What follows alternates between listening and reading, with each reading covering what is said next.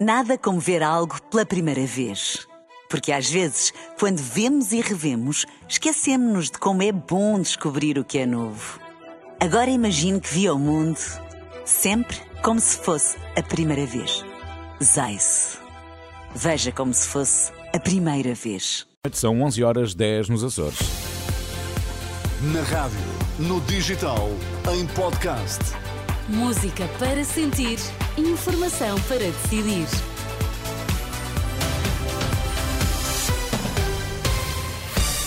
Pedro Queiro, antes da edição da noite, vamos às notícias. Em destaque esta hora.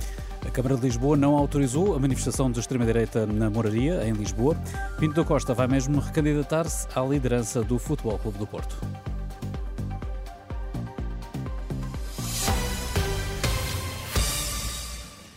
A Câmara de Lisboa não autoriza a realização da manifestação de extrema-direita no Martim Muniz. A autarquia confirma à Renascença a decisão eh, na sequência do relatório da PSP que alertava para um elevado risco de perturbação grave e efetiva da ordem e da tranquilidade pública. A manifestação contra a islamização da Europa estava marcada para o próximo dia 3. Tinha previsto percorrer eh, diversas ruas da moraria. A organização da marcha no Martim Muniz tem gerado preocupação entre a comunidade imigrante e coletivos antirracistas eh, que decidiram preparar uma manifestação de pessoas de todas as cores para o mesmo dia e para a mesma zona. Na Madeira, Miguel Albuquerque recua e, perante a retirada da confiança política por parte do PAN, decidiu mesmo renunciar ao cargo de presidente do, do Governo Regional da Madeira. O anúncio foi feito esta tarde e o PAN, que tem acordo de incidência parlamentar com o PSD Madeira, já disse que dará apoio ao nome que for proposto para liderar o Governo Regional. Este é um tema para desenvolver a seguir na edição da noite. E em tempos de crise política, Dom José Cordeiro pede o fim daquilo que chama o silêncio dos bons. O arcebispo Primaz de Braga admite preocupação com as recentes notícias da alegada corrupção na política, mas mantém esperança no verdadeiro serviço ao bem comum.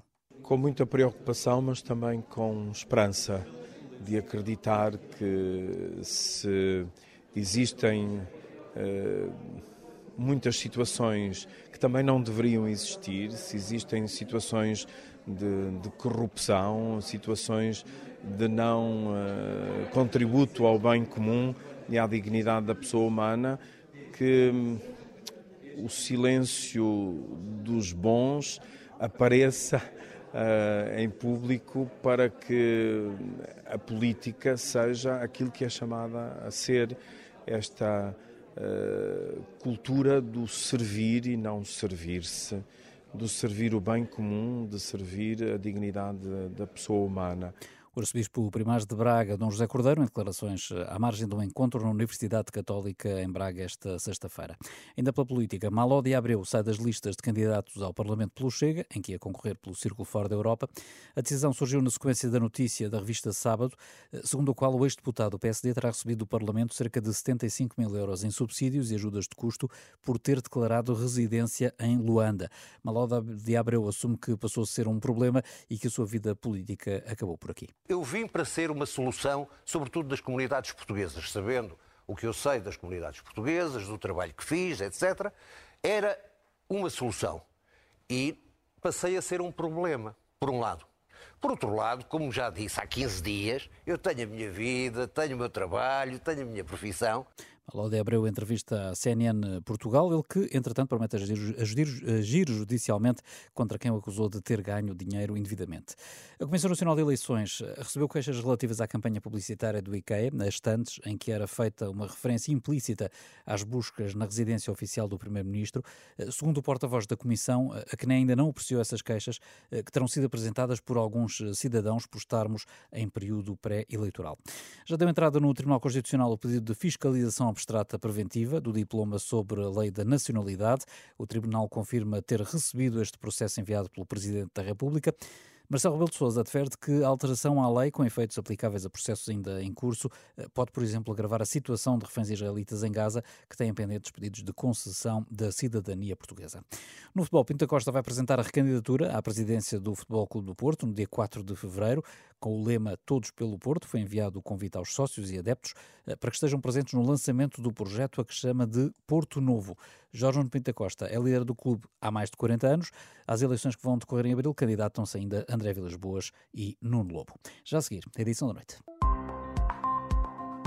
Edição da noite.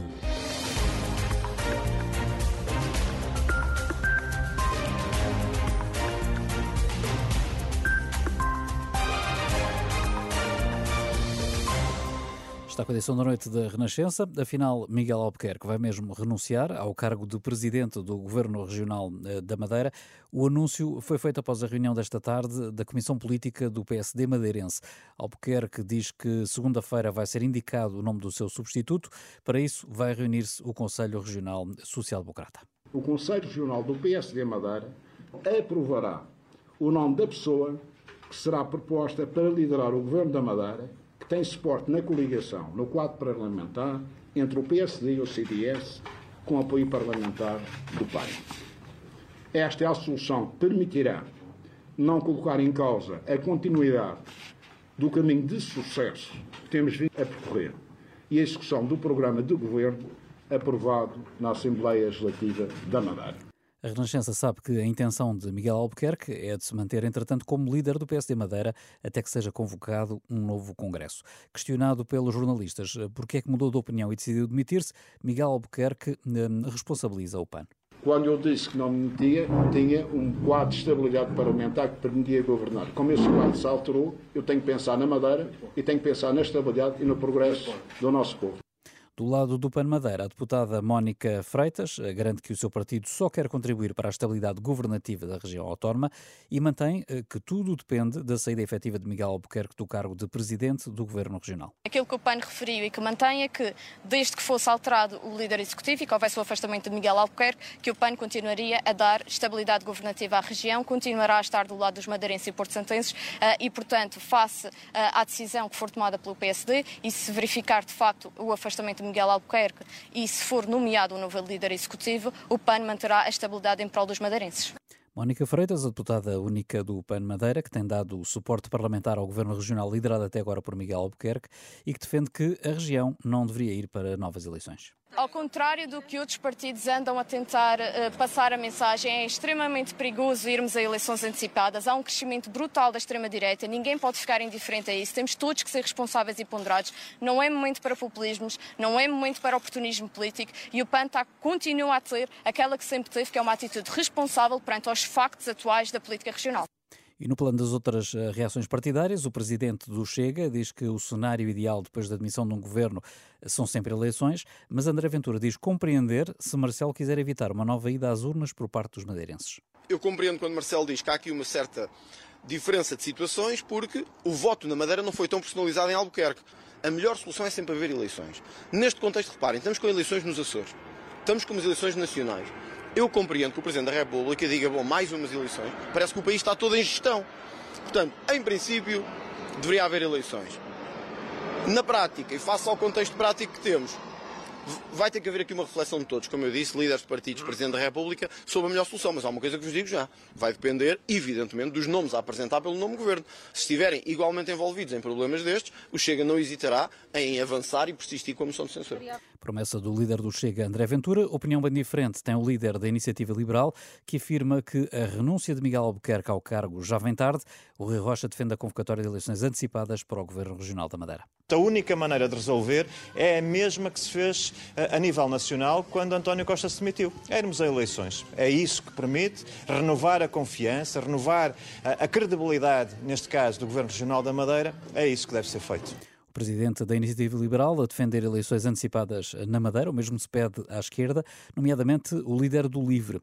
Rui Tavares eh, relembra a dissolução da Assembleia eh, da República na sequência da Operação Influencer e diz que Marcelo não pode usar critérios diferentes para o Parlamento Regional madeirense. A democracia é mesmo em todo o país e os critérios. Os casos são idênticos, na sua opinião? Bem, quer dizer, há uma semelhança muito clara. Não se compreenderia que agora na Madeira também não houvesse a mesma decisão. Porque lá está, é como digo, nós respeitamos respeitamos a decisão de cada órgão de soberania, mas queremos entender que os critérios tenham algum tipo de consistência e, à partida, não se percebe que possa haver um critério para a República e um critério para a Madeira diferente uh, e conseguirmos achar a mesma que há consistência nessa diferença entre critérios da República e da região autónoma da Madeira. E esta é uma questão que este caso na Madeira vem colocar, o de uma, pelo menos aparente, contradição entre a decisão de Marcelo Rebelo de Sousa, após a admissão de António Costa, na altura optou por novas eleições, e o atual cenário no arquipélago. A explicação para já é de que a Madeira teve eleições em setembro e só passados seis meses é que a Assembleia Regional pode ser dissolvida. Esse facto foi recordado como, uh, por Marcelo Rebelo de Sousa, mas o constitucionalista Reis Novaes uh, considera que os sinais de que Belém não quer dissolver o Parlamento da Madeira são contraditórios eh, com a decisão de Marcelo relativamente ao Governo da República, que até era apoiado por uma maioria absoluta e em que foi proposta por questões de estabilidade apenas a mudança do chefe de governo, algo que o Presidente na altura não aceitou. Ora, em entrevista à Renascença, Reis Novaes fala disso mesmo, mas começa por explicar que com a demissão do Presidente do Governo Regional, Miguel Albuquerque vai deixar também de ser Conselheiro de Estado e perde por isso a imunidade a que nesta altura tem direito. O Presidente do Governo Regional das Regiões Autónomas tem assento por inerência no Conselho de Estado. Portanto, a partir do momento em que ele deixa de ser Presidente do Governo Regional, perde assento. Mas enquanto for, mantém. Enquanto for, tem imunidade. Quando deixar de ter, também a perde. Sim, claro. Quando deixar de ser, perde. Mas ele só deixa de ser depois da nomeação do novo Presidente do Governo Regional. Num outro plano mais eh, político, confirmando-se a demissão de, de, Miguel Albuquerque, uh, há um cenário que foi colocado de resto pelo PAN, um dos, um dos partidos da coligação, que era uh, o PSD escolher um outro elemento uh, para liderar o governo. E de Belém já há sinais de que Marcelo Rebelo Sousa teria a disponibilidade para aceitar. Não há aqui uma contradição. António Costa é primeiro-ministro eh, com base numa maioria absoluta e Marcelo Rebelo Sousa não aceitou a indicação de um outro nome para lhe suceder. Se fosse essa a posição do Presidente da República, então aí haveria uma contradição flagrante com aquilo que ele fez relativamente ao Governo da República. Porque o Governo da República, ou seja, a maioria absoluta que existia queria continuar a governar e o Presidente da República não deixou, dissolveu a Assembleia da República e deixou o país, deixou o país nesta incerteza enorme e porventura numa situação de ingovernabilidade durante muito tempo. Agora, não faz sentido que relativamente à região autónoma da Madeira ele tome uma posição completamente diferente. Segundo, talvez mais importante, é uma pronúncia descabida nesta, nesta situação, neste momento, porque o Presidente da República não tem para já nada a ver com isto. O Presidente da República só entra se quiser dissolver a Assembleia Regional. Simplesmente, nesta altura, esse poder não existe. Ou, se quisermos, está paralisado, porque como ainda não decorreram seis meses desde a eleição da última, desde a última eleição da Assembleia Regional, nesta altura o Presidente da República não pode dissolver. Nesta fase, o Presidente da República não tem poderes relativamente à região autónoma. É só se ele quiser usurpar funções do, do representante da República. Nesta altura, tudo se decide entre a Assembleia Regional, onde, pelos vistos, haverá apresentação de moção de censura ao Governo Regional e o próprio Governo. Se for aprovada uma moção de censura, demitido o governo, aquilo que o representante da República terá de fazer é verificar as condições de nomeação de um novo governo. E aí não tem de ser também consultado o Conselho de Estado? Não, não tem nada a ver com o Conselho de Estado, porque não é com o Presidente da República, é só com o representante da República. Portanto, são declarações ou sugestões absolutamente extemporâneas que não ajudam nada à resolução da crise, como não ajudaram na resolução da crise aqui eh, a nível da República o constitucionalista Reis Novaes, em declarações ao jornalista Pedro Mesquita. E o antigo Procurador-Geral da República, Cunha Rodrigues, critica a forma como decorreu esta operação judicial na Madeira. Em declarações à Renascença, questiona o envio a partir do continente de quase 300 inspectores da Judiciária, em aviões militares, e garante que, se ainda fosse Procurador-Geral da República, não o teria permitido. Eu tenho mantido uma atitude de distanciamento em relação ao funcionamento concreto da Justiça, como penso que é meu dever como ex-Procurador-Geral da República.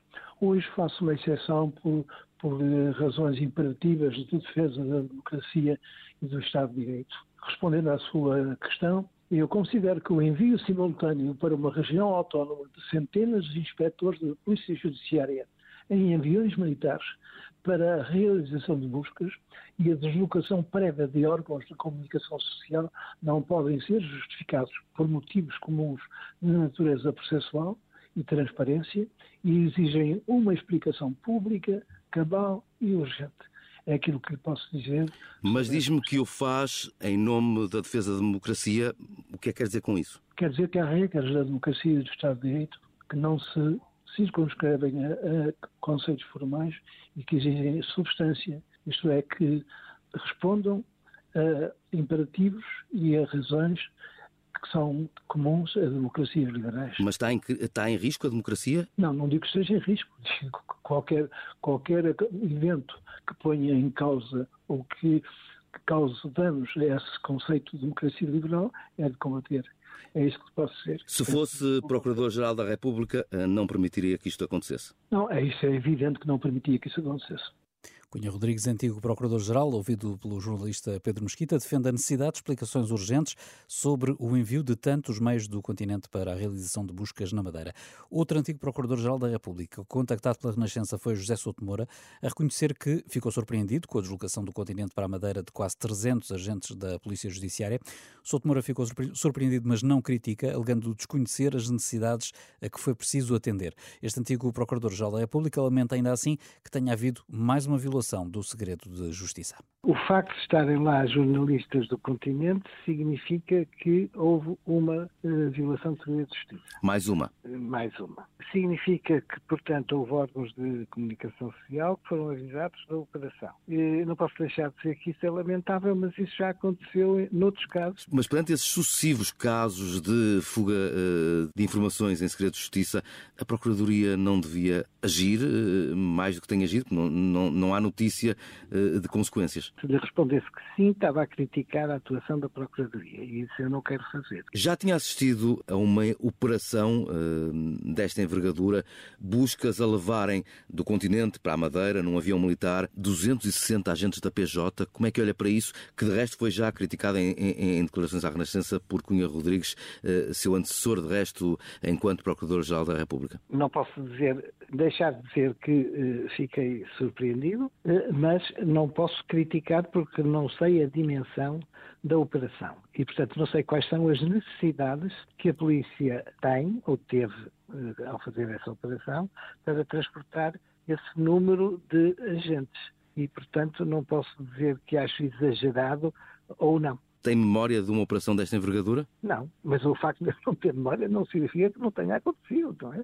Mas, e não é criticável por si só? Não, por si só depende das necessidades que a polícia sentiu para levar a cabo a operação. Não sei quais foram as necessidades que foi preciso atender. José Souto Moura, antigo Procurador-Geral da República. Os três detidos nesta operação, dois empresários eh, e o Presidente da Câmara do Funchal, vão começar a ser ouvidos amanhã no Campos de Justiça em Lisboa, isto depois de terem sido transportados do Funchal para Lisboa de avião. Já a seguir a viagem é de barco à vela e é para bem mais longe. Edição da noite. Investigadores portugueses vão realizar a primeira expedição científica de veleiro na Península Antártica no próximo mês. Um dos objetivos passa por analisar o impacto das alterações climáticas nesta região tão sensível do planeta. Marisa Gonçalves.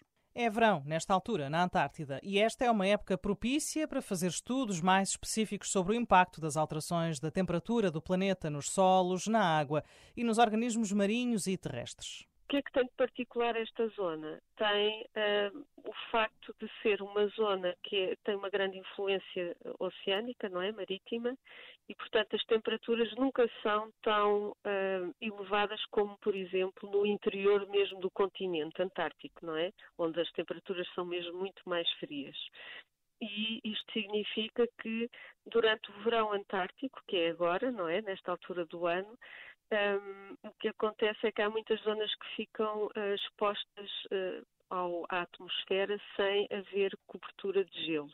Portanto, são zonas livres de gelo. Uh, e, é, e, nesta zona, então, é possível ver com mais facilidade os impactos das alterações climáticas, por exemplo, do aquecimento global porque aqui uma, uma, pequena diferença de temperatura vai fazer muita diferença neste ambiente que já de si é sujeito a estas alterações da, da influência do oceano e, e, atmosféricas, etc. Portanto, é mais sensível a, a, pequenas alterações. Assim explica Teresa Cabrita, a diretora executiva do programa Polar Português, também designado ProPolar, que junta cinco institutos de investigação em parceria com o Gabinete Polar da Fundação para a Ciência e Tecnologia. E esta época estival, na Antártida, é quase como o inverno europeu. Os termómetros chegam a um grau positivo ou até dois graus negativos. Ainda assim, nada comparado com os 40 ou 50 graus negativos, como é mais habitual no clima antártico. Muito pode ensinar este continente que tem vindo a preocupar a comunidade científica.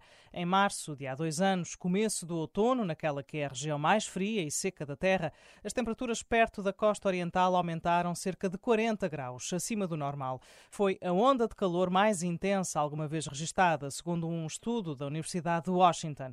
E para ajudar a perceber estes e outros fenómenos, nesta expedição vão ser recolhidas amostras de água do mar, de gelo marinho e vão também ser feitas medições. Temos alguns projetos, por exemplo, que são relacionados com o zooplâncton e poluição, por exemplo, os microplásticos, e esses terão que fazer a amostragem de água e de, e pronto, e de zooplâncton, não é? Portanto, é uma amostragem feita a partir do, do, do veleiro. Há outros investigadores que vão, por exemplo, recolher sedimentos, uh, e esse é uma investigação que é feita uh, nas zonas terrestres, portanto, têm que desembarcar do veleiro e depois, num, num, numa embarcação mais pequenina, que se dá o nome de Zodiac, vão até terra e farão aí as suas medições eh, e, e, as, e as, suas coletas de, de, amostras.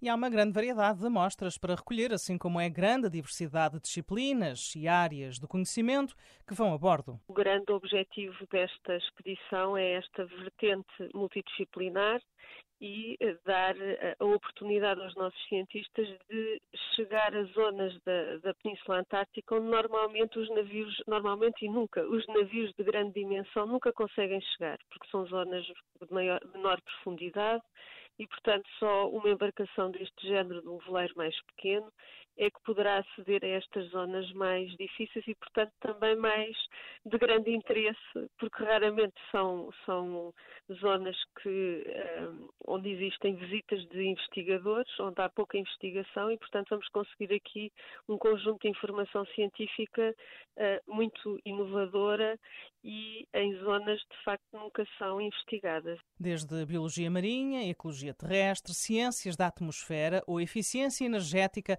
algumas das disciplinas que integram esta expedição, onde vão ser observadas durante 15 dias as mudanças em curso nas regiões costeiras e de mais difícil acesso da Península Antártica. O veleiro de 24 metros não está equipado com laboratório, daí que, em alguns casos, diz Teresa Cabrita, é preciso uma maior logística para ajudar a conservar as amostras recolhidas por exemplo, precisam de estar mantidas a menos 80 graus.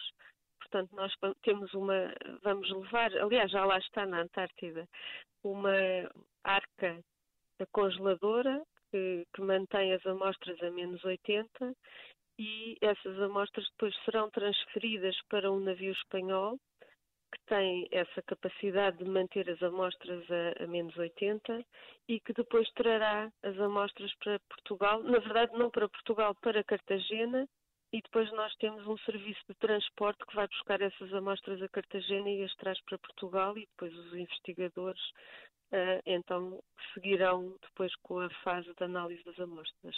A primeira expedição científica portuguesa de veleiro na Península Antártica vai ser composta por uma equipa interdisciplinar de 10 cientistas das universidades de Lisboa, Algarve e Coimbra e ainda por investigadores espanhóis e chilenos. A expedição é cofinanciada pela Fundação para a Ciência e Tecnologia e pela Universidade de Lisboa.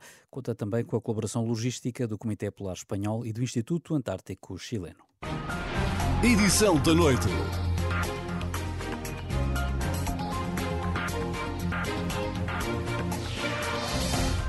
No ensaio geral desta sexta-feira, grande destaque para duas exposições de fotografia que acabam por estabelecer um diálogo entre si. De um lado, a exposição de Maria Lamas, que olha os rostos das mulheres, do outro, a fotografia de Eduardo Gageiro, que fotografa o país de norte a sul e que foram, e que foram os, quem foram os protagonistas da sua história, incluindo o 25 de abril de 1974, Maria João Costa.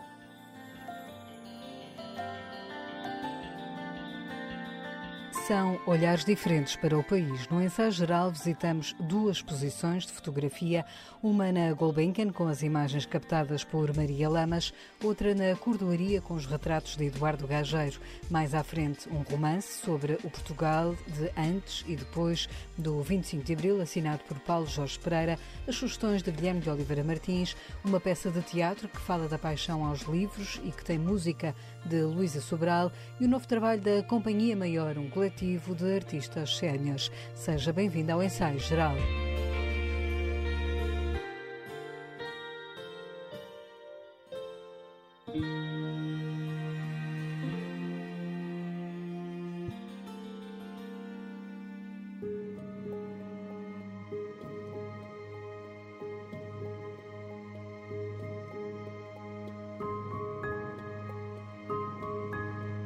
Pela primeira vez são expostas em Portugal as fotografias de Maria Lamas, escritora, fotógrafa, jornalista, tradutora, autora do livro As Mulheres do Meu País, publicado há 76 anos. Maria Lamas foi também uma defensora dos direitos humanos durante o Estado Novo, em particular da condição da mulher. Na Biblioteca de Arte da Fundação Gulbenkian em Lisboa são mostradas 67 fotografias que Maria Lamas fez pelo país. Ela andou por Portugal de todas as maneiras, foi de comboio, foi de carro, foi de carroça, foi de burro, foi a pé, a sítios onde nunca ninguém tinha entrado eh, e de onde ninguém também tinha saído, aquelas aldeias perdidas nos confins de tais montes, viveu com elas, comia com elas, às vezes até dormia nas casas pobríssimas delas para ver as condições em que viviam e trabalhavam.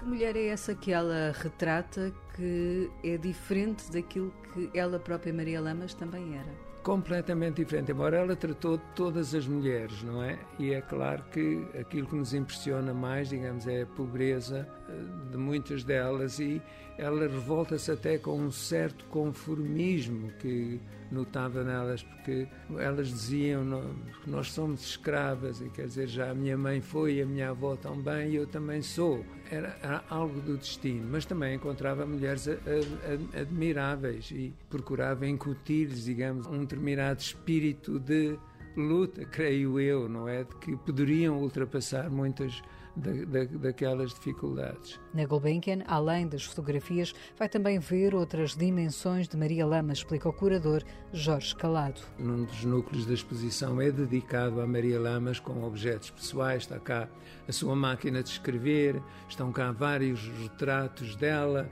ela, por exemplo, só um, um, pequeno pormenor, visitou a República da China e foi recebida por Zhou Enlai, que era o primeiro-ministro, e que lhe ofereceu um pequeno objeto que também está na exposição. Portanto, temos aqui uma celebração tripla: a mulher, a obra, nomeadamente o livro As Mulheres do Meu País, e também, evidentemente, e, e principalmente, as fotografias que ela foi fazendo ao longo de dois anos quando percorreu Portugal de Les a Les. Na página da Renascença, na internet, pode espreitar algumas das imagens da autoria de Maria Lamas e descobrir a sua modernidade. Tinha um, um sentido estético muito, muito, muito apurado. E, portanto, quando pega numa máquina, e era um caixote Kodak, dos mais simples, aquilo era só, como dizia o slogan, carregar no botão que a Kodak fazia o resto, ela faz fotografias que eu olho para aquilo e acho que muitas delas são obras-primas. Na exposição, que pode visitar até 28 de maio, são incluídas também fotografias de Leão de Castro, Artur Pastor, Domingos Alvão, Maria Mendonça e Júlio Vidal. Será também lançado um catálogo com textos de Jorge Calado, Alexandre Pomar, Raquel Henriques da Silva e Alice Vieira.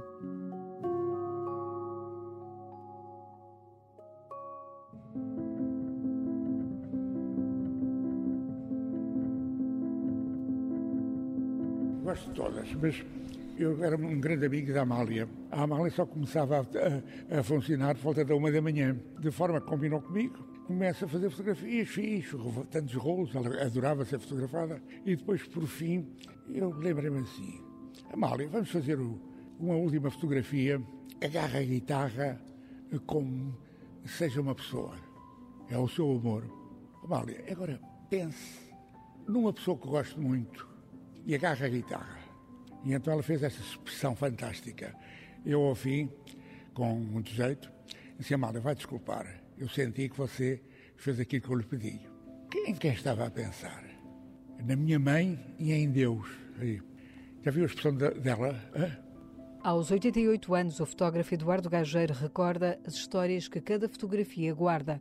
Agora, cerca de 170 dessas fotos estão reunidas na exposição Factum, que inaugurou ontem e que fica patente até 5 de maio no Torreão Nascente da Cordoaria Nacional em Lisboa. Isto é a minha vida como, diz agora fotojornalista, antigamente dizia-se fotógrafo de imprensa.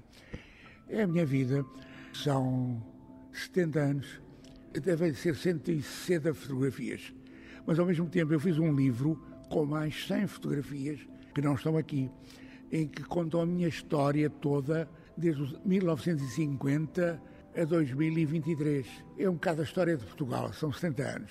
Desde o antigamente, começa com crianças, com problemas, e depois, depois às inundações, também de 67, e depois ao 25 de Abril, e depois as coisas mudam. Eu comecei a fazer a reforma agrária, comecei a fazer mais fotografias do Alentejo, tendo fotografias de Portugal inteiro, desde, desde o sul o norte ao sul. As imagens do 25 de abril de 74, os últimos dias do regime de Salazar, os retratos de figuras políticas e da cultura, imagens icónicas que Eduardo Gageiro retratou ao longo da vida e algumas são inéditas. Eu fui fotógrafo do general Ramalhinha, convidaram-me e adorei conhecê-lo melhor. Viajei imenso durante esse período.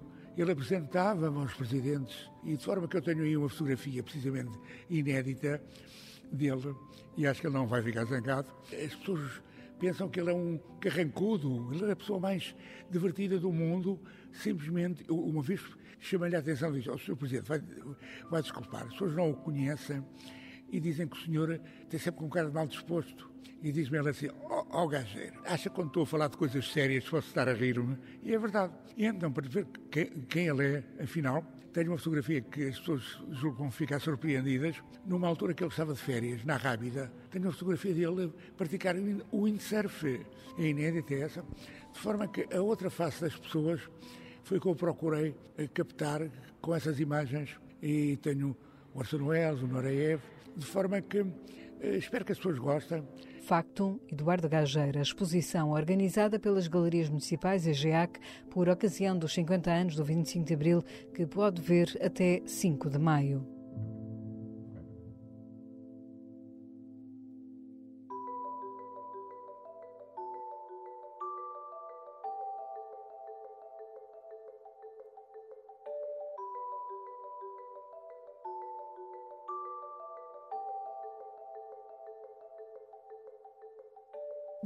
Aos livros e à leitura nasceu uma peça de teatro que estreia na próxima semana no Teatro Meridional em Lisboa. Livrar-me é uma criação das atrizes Sandra Barata Belo e Raquel Oliveira, escrita por Ana Lázaro e que propõe uma viagem pela escrita de autores de referência.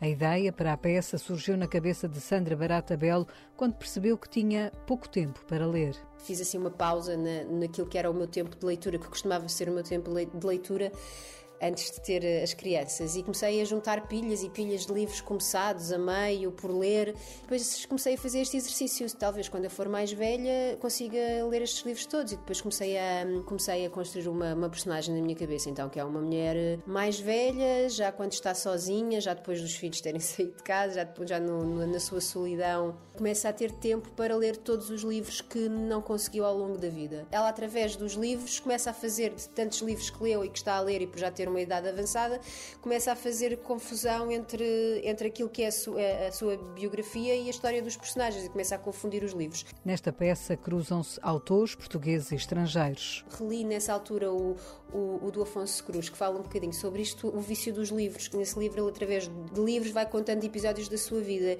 E digamos que este livro me, me, me, me influenciou muito para montar isto. Depois convidei a Raquel Oliveira e percebeu logo onde é que eu, o que é que eu queria fazer e as duas começámos a criar. Portanto, depois às tantas, esta mulher que tem óculos perde os óculos e não consegue ler, não é? Portanto, temos aqui, chegamos aqui a um problema. É através dos livros e, e, e por estar sem óculos, por ver outro, outro tipo de realidade, que descobre que tem uma filha, uma filha que fala com ela através dos livros. E estes livros pelos quais a mãe, mãe e filha uh, comunicam ou tentam falar uh, seriam os autores uh, que nos influenciam, que, que, que, nós gostamos. Uns meus, outros da Raquel e outros da, da própria Ana, da Ana Lázaro, da Clarice Lispector, do Água Lusa, do Miyakoto, do Afonso Cruz, Stefan Zweig, Adília Lopes, eh, Jorge Luís Borges. Livrar-me é uma peça que conta com música de Luísa Sobral e que vai estar em cena de 31 de janeiro a 18 de fevereiro no Teatro Meridional, em Lisboa.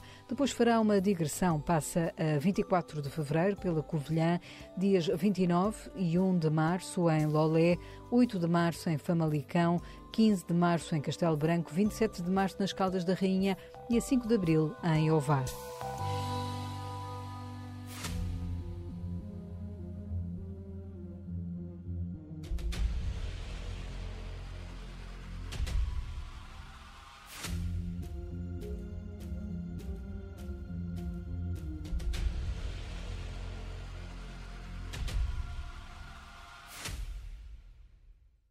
No caminho para os 50 anos do 25 de Abril, há um livro que leva o leitor até Portugal antes e depois da Revolução. Filho da PIDE é a mais recente obra de Paulo Jorge Pereira. O autor seguiu a sugestão de uma amiga para escrever um romance que tivesse como uma das suas personagens centrais uma mulher que foi agente da Polícia do Estado Novo. Porque não contar a história de uma mulher, porque é, do ponto de vista dramático, é ainda mais intenso e é invulgar, porque se calhar a maior parte das pessoas nem sequer sabe que agentes da PID mulheres foram também muito intensas na crueldade e muito intensas nas torturas, e portanto essa foi a, a pista que eu acabei por seguir. E que história é que quis contar através, no fundo, uh, ou a partir da história dessa mulher agente da PID? A ideia é um exercício de memória, porque nós estamos a viver tempos sombrios antes que eh, chegássemos a um ponto em que, infelizmente, já estamos hoje, em que a, a direita populista entrou no Parlamento e está pelos vistos, segundo as sondagens, a ganhar força. Antes que chegássemos a esse tempo, era importante que as pessoas percebessem o que é que aconteceu em Portugal antes do 25 de Abril, o que é que foram 48 anos de ditadura e, através desse exercício de memória, podíamos voltar a falar de coisas de que se fala pouco. Não se fala muito sobre aquilo que foi a ação da PIDE, não se fala muito sobre as marcas que ficaram da ditadura nos portugueses, e eu creio que cada vez é mais importante que se fale. Filho da PIDE é um livro que implicou investigação na Torre do Tombo, Museu do Aljube, Arquivo do Patriarcado, mas também na Hemeroteca. A ficção e a realidade misturam-se e Paulo Jorge Pereira quis com este livro deixar uma reflexão para os tempos atuais. É importante nós percebermos que, por mais cruéis que sejam os torturadores uh, da PIDE, estamos sempre a falar de pessoas. O que significa que é importante percebermos que em determinadas circunstâncias, num determinado tempo, num certo lugar, se calhar qualquer um de nós seria capaz de coisas próximas daquelas. E os tempos a que estamos a assistir mostram isso também. As atrocidades que estão a ser cometidas no mundo estão a ser cometidas por pessoas como nós. E por isso, essa é uma noção que nós devemos ter só todos nós é que podemos evitar que coisas dessas se repitam. A ficção ao serviço do pensamento, num livro com desfecho imprevisível, centrado na história de duas mulheres que partilham o tempo de 50 anos de vida. A ideia de partir do, do filho é uma espécie de subterfúgio, digamos assim, porque, na minha perspectiva, a história principal é a história que une e distancia duas mulheres ao longo do tempo. E é um período propositadamente de 50 anos, porque me pareceu que essa era uma distância suficientemente forte e pesada para que as pessoas pudessem perceber como as coisas são tão marcantes e não desaparecem apesar do tempo passar. É muito difícil alguém esquecer coisas como aquelas que, que aconteceram. Editado pela Caleidoscópio, Filho da PIDE vai ser apresentado dia 24 de fevereiro na Biblioteca de Alcântara e a 27 de março numa sessão na Fundação José Saramago.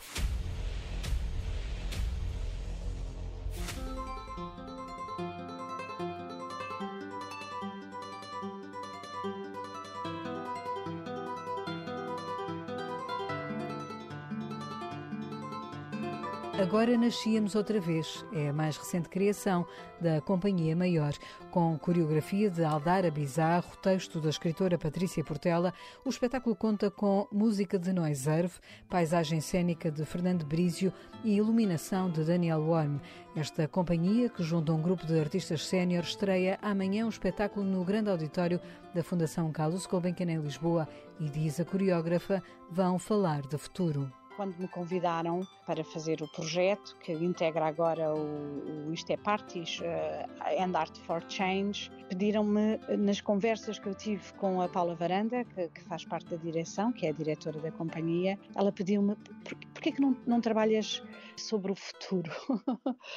achei uh, muita graça porque habitualmente nós não, não perguntamos a uma pessoa mais velha quais são os planos para o futuro. Fiz essa pergunta e passámos a falar dos desejos deste grupo para o futuro. Para a criação deste espetáculo, Aldara Bizarro juntou o elenco da Companhia Maior em diálogo com jovens. Fizemos um speed date entre estes, este, o grupo e jovens e digamos que há uma influência grande também dos desejos dos jovens para o futuro. Nós projetamos num futuro utópico, num futuro com uma visão também positiva ou com um desejo de que há muitos dos problemas que existem se resolvam uh, e é isto que nós fazemos. Portanto, não temos uma história, mas temos um ambiente imaginado daquilo que nós queríamos que acontecesse no futuro. Nesta peça de dança, onde o texto também pontua o ritmo do espetáculo, a coreógrafa teve de lidar com as limitações físicas de uma companhia sénior. No grupo temos pessoas de origens profissionais diferentes, ou seja, tinham trabalhos diferentes. Uns faziam teatro, outros trabalhavam na rádio, na televisão e tenho um grupo pequeno de bailarinos. Há sim limitações físicas também muito diferentes, porque a idade, ao longo, à medida que nós vamos envelhecendo, o corpo responde de maneiras diferentes. É quase uma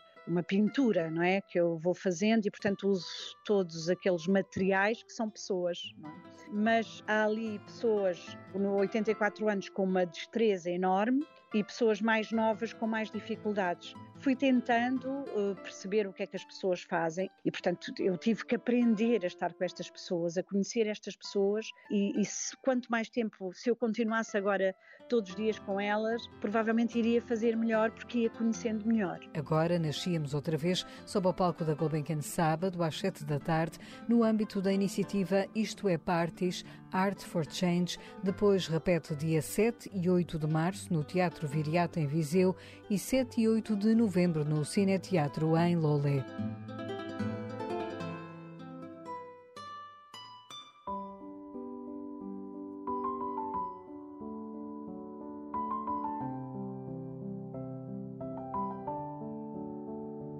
No ensaio geral, escutamos agora Guilherme de Oliveira Martins, o nosso colaborador do Centro Nacional de Cultura. Maria Lamas está na Fundação Gulbenkian uma exposição que mostra pela primeira vez em Portugal a obra fotográfica da escritora, jornalista, pedagoga, investigadora, tradutora e também fotógrafa, lutadora pelos direitos humanos e cívicos em tempos de ditadura.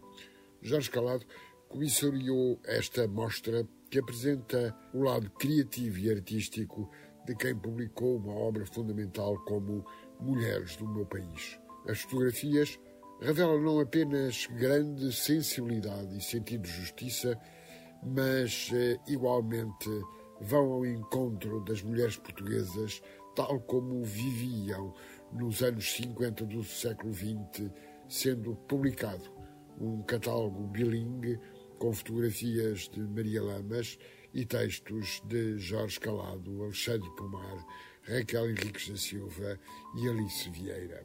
Eduardo Rageiro expõe na Galeria Torreão Nascente da Cordoaria Nacional, por ocasião dos 50 anos do 25 de Abril, uma seleção alargada de cerca de 170 fotografias de um dos mais notáveis fotógrafos portugueses, procurando mostrar a excepcionalidade ética do olhar de Eduardo Gageiro perante diferentes realidades, tempos e oportunidades. E esta mostra permite ainda uma reflexão íntima sobre a história contemporânea. Pode dizer-se que o tempo vem aqui ao nosso encontro Deixou-nos esta semana Maria da Graça Carmona Costa, galerista, colecionadora de arte, mecenas cultural da maior relevância. Apaixonada pelas artes plásticas, contactou desde os anos 70 personalidades como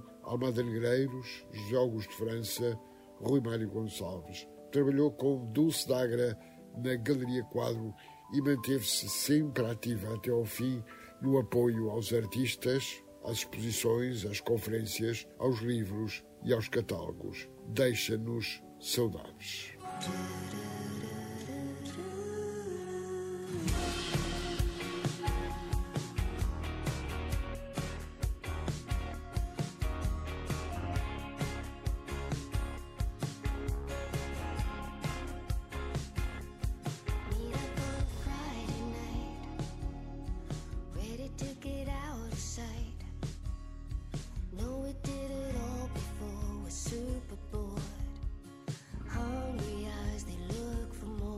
Chama-se Everyone. É o novo disco dos portugueses Best Use, que chegou esta semana às plataformas digitais e lojas físicas. É o terceiro álbum da dupla Catarina Salinas e Ed Rocha Gonçalves, que sobe ao palco da Casa da Música a 31 de janeiro. É com o tema Cool Kids que fechamos o ensaio geral, sonorizado por José Luís Moreira. Voltamos de hoje a oito dias. Até lá, boa noite e bom fim de semana.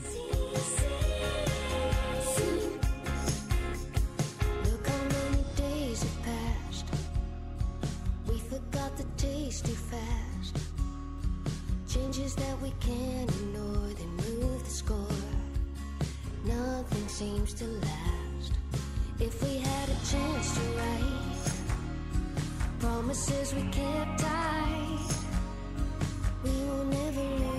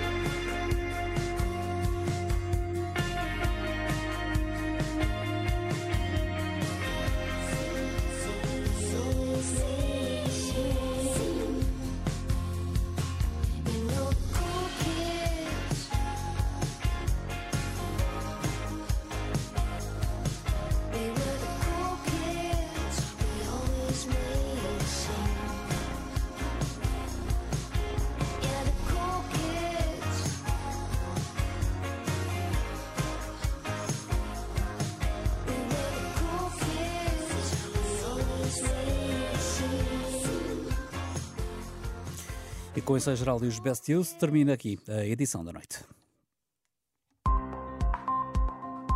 Edição da noite.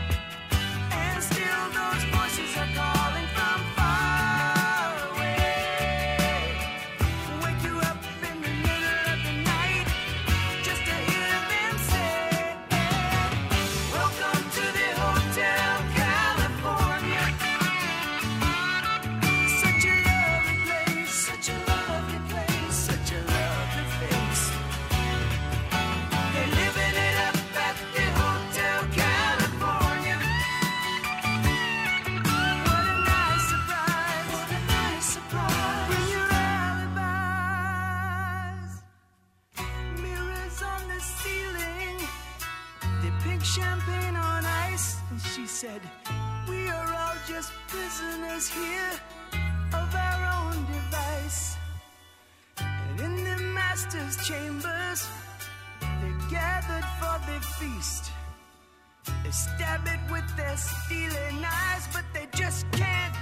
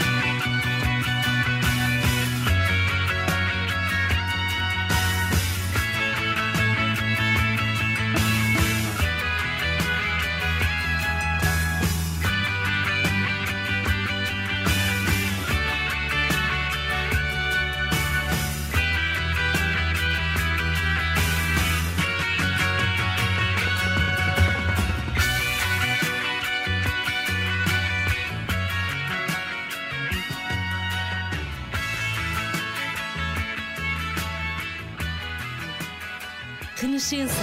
Música para sentir, informação para decidir.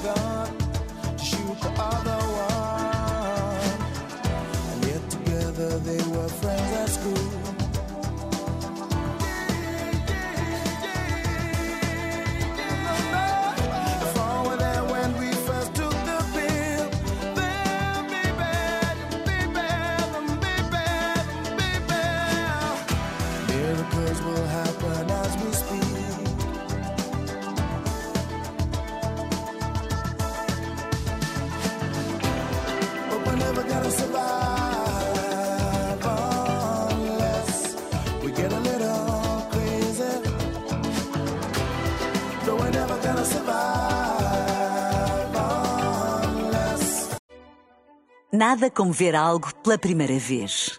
Porque às vezes, quando vemos e revemos, esquecemos-nos de como é bom descobrir o que é novo.